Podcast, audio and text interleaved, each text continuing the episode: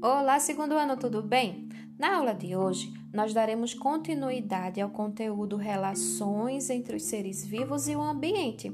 Apesar de ser a abertura desta unidade, nós já temos conversado sobre esse tema nas últimas aulas de ciências, não é verdade? Inclusive, temos falado sobre isso nas nossas lives também.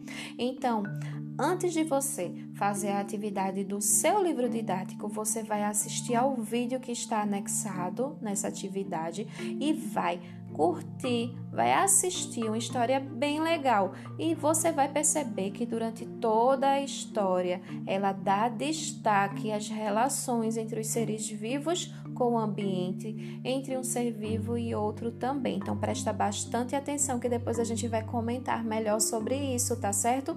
Por quê?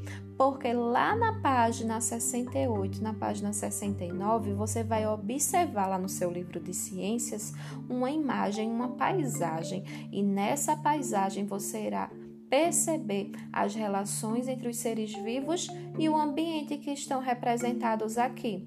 Além de perceber essas relações, você vai numerar as partes, os componentes em destaque nessa página, tá certo? Então você vai ver que o número 1 um vai ser a planta aquática, você vai numerar a planta aquática com o número 1, um, planta terrestre 2, luz solar com 3 e assim sucessivamente.